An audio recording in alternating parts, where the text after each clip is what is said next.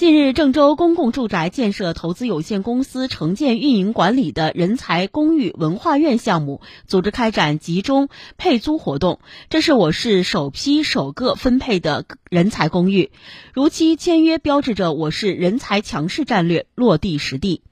据了解，人才公寓文化苑项目位于文化路与红砖路交叉口东侧，共计四百零二套房源，户型面积约三十七平方米，全部为精装修入住。按照国家现行设计规范设计，统一配备中央空调、热水器、智能门锁等家电。